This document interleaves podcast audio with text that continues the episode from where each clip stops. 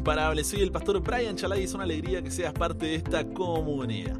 Hoy nos encontraremos con Dios en Nehemías, capítulos 6 al 7, para seguir creciendo en nuestra relación con Él. Recuerda estudiar estos capítulos antes de escuchar el episodio.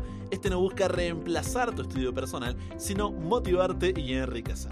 Con eso dicho, ahora sí, conversemos. ¿Qué verdad aprendemos sobre cómo es Dios y su dirección para nuestra vida? Padre, muchas veces queremos darnos por vencidos. Por diferentes circunstancias, adversidades, situaciones de la vida decimos, ya no doy más. Pero que si hoy nos sentimos así, que podamos terminar este episodio con la cabeza arriba y las rodillas abajo, sabiendo de que tú estás a nuestro lado y de que en ti tenemos victoria. En el nombre de Jesús oramos. Amén.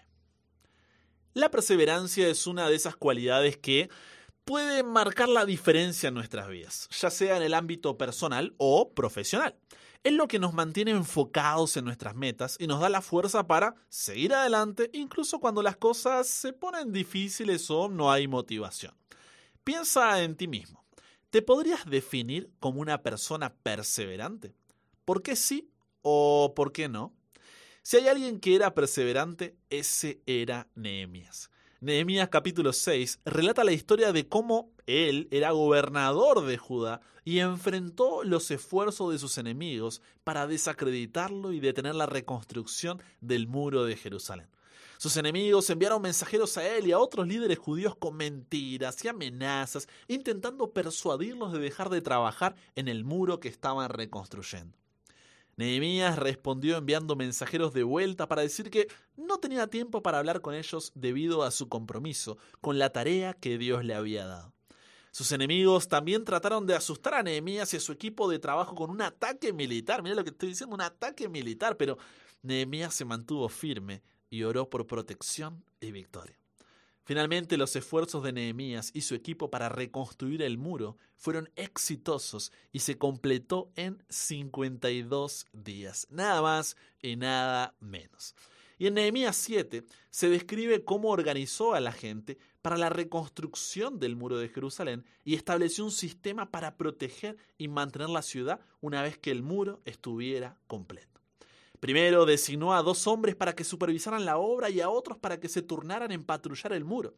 Luego dividió a la gente en turnos para guardar la ciudad y estableció un sistema de turnos de trabajo para que todos tuvieran un papel en su protección. Además, Nehemías estableció un sistema de impuestos para financiar la protección y el mantenimiento de la ciudad. ¿Cómo logró todo esto? Cuando llegamos a estos capítulos, el muro estaba casi terminado, solo faltaba colocar las puertas. Te comparto tres pasos para ser perseverante como Nehemías. Primer paso para ser perseverante, sigue trabajando a pesar de las distracciones. Los enemigos intentaron desviar a Nehemías una y otra y otra vez. Le sugirieron que se celebrara una conferencia de paz, pero Nehemías estaba enfocadísimo. Y les dijo en Nehemías 6.3, estoy ocupado en una gran tarea, así que no puedo ir. ¿Por qué habría de dejar el trabajo para ir a encontrarme con ustedes? Nehemías sabía que una interrupción iba a trazar todo el proyecto. Vio las malas intenciones que se escondían detrás y eso nos enseña que lo principal es mantener como principal lo que es principal. Es un trabalengua, ¿eh? pero va de nuevo.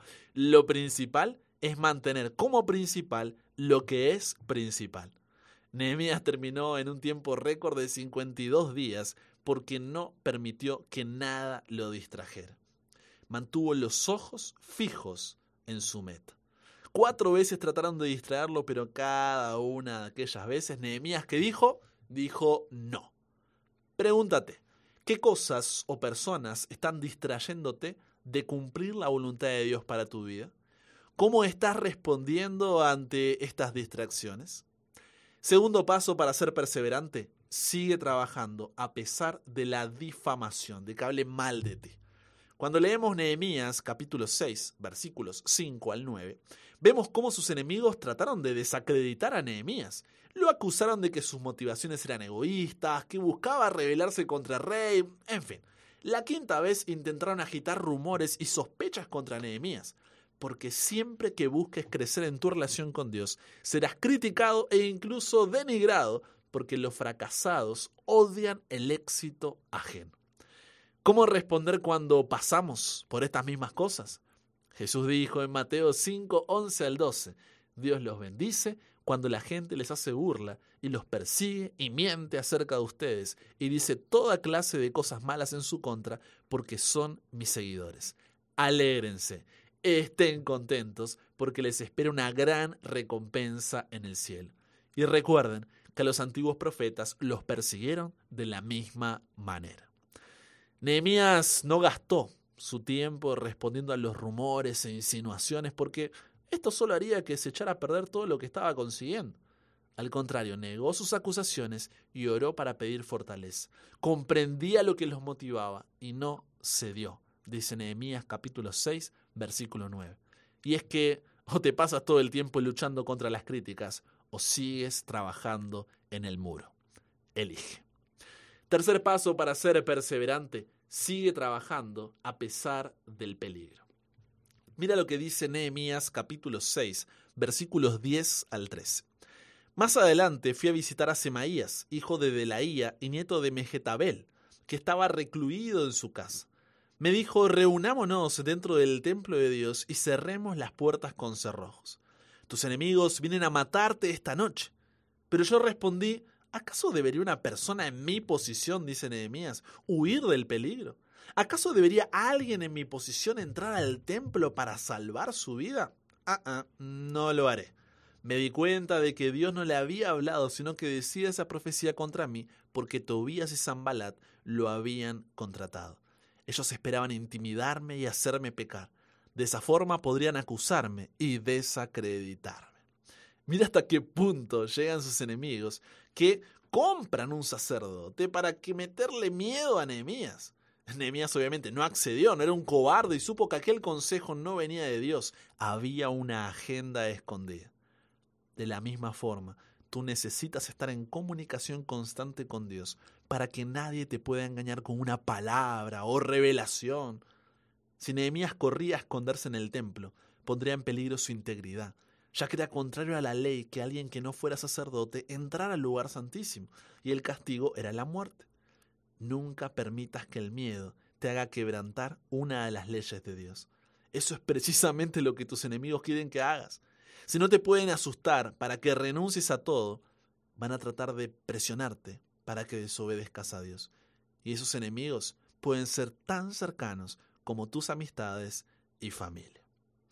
Una vez vistos estos tres pasos para ser perseverantes como Nehemías y vemos los muros finalmente construidos, es importante que recordemos que perseverar no se trata solo de llegar, sino también de mantenerse. Llegar, llegan muchos, mantenerse mm, son pocos. Llegar es fácil, lo difícil es mantenerse. ¿Cómo hizo esto Nehemías? De dos formas. Primera forma, reclutó líderes, dice Nehemías capítulo 7, versículo 1. Si quieres mantenerte, no puedes hacerlo solo. La relación con Dios es personal, pero no privada. ¿Qué debe ser importante para ti a la hora de elegir la gente que va a ayudarte? Integridad, piedad y fidelidad. Describe Nehemías capítulo 7, versículos 2 al 3. ¿Te estás rodeando de personas que te apoyen en tu crecimiento espiritual? Si no creas un entorno que facilite tu perseverancia, llegarás rápido, pero retrocederás así de rápido también. Segunda forma, Nehemías registró el progreso. Lo que no se mide no se puede mejorar. Nehemías hizo un censo, no solo para ver cuántas personas había, sino también para ver quiénes eran. A la mayoría nos parece aburridísima la lista de descendientes de Nehemías 7 y omitimos intro. Pero además, Nehemías pidió apoyo económico. Entonces la pregunta es, ¿estás midiendo tu progreso en el crecimiento de tu relación con Dios? Esto debes hacerlo a corto, mediano y largo plazo. Si no, para cuando te des cuenta, es más difícil volver a Dios, porque no te diste cuenta de todo lo que te habías alejado. En conclusión, como mencionaba al comienzo, la perseverancia es una de esas cualidades que puede marcar la diferencia en nuestras vidas, ya sea en el ámbito personal o profesional. Es lo que nos mantiene enfocados en nuestras metas y nos da la fuerza para seguir adelante, incluso cuando las cosas se ponen difíciles o no hay motivación. Te pregunto, ¿quieres ser perseverante? Entonces sigue los tres pasos que vimos hoy trabaja a pesar de las distracciones, trabaja a pesar de la difamación, trabaja a pesar del peligro. Y no te conformes con llegar, busca mantenerte. Para eso, rodéate de personas que te apoyen en tu crecimiento y registra tu progreso a corto, mediano y largo plazo. Lo que no se mide, no se puede mejorar. Conversamos con Dios sobre esto. Padre, gracias porque sinceramente muchas veces queremos darnos por vencido. Las distracciones son muchas, las opiniones también y los peligros ni te contamos. Pero gracias porque en este mensaje hoy nos dijiste, hey, Vamos, sigue adelante, arriba esa cabeza, abajo esas rodillas, todavía no he terminado mi obra en ti y a través de ti.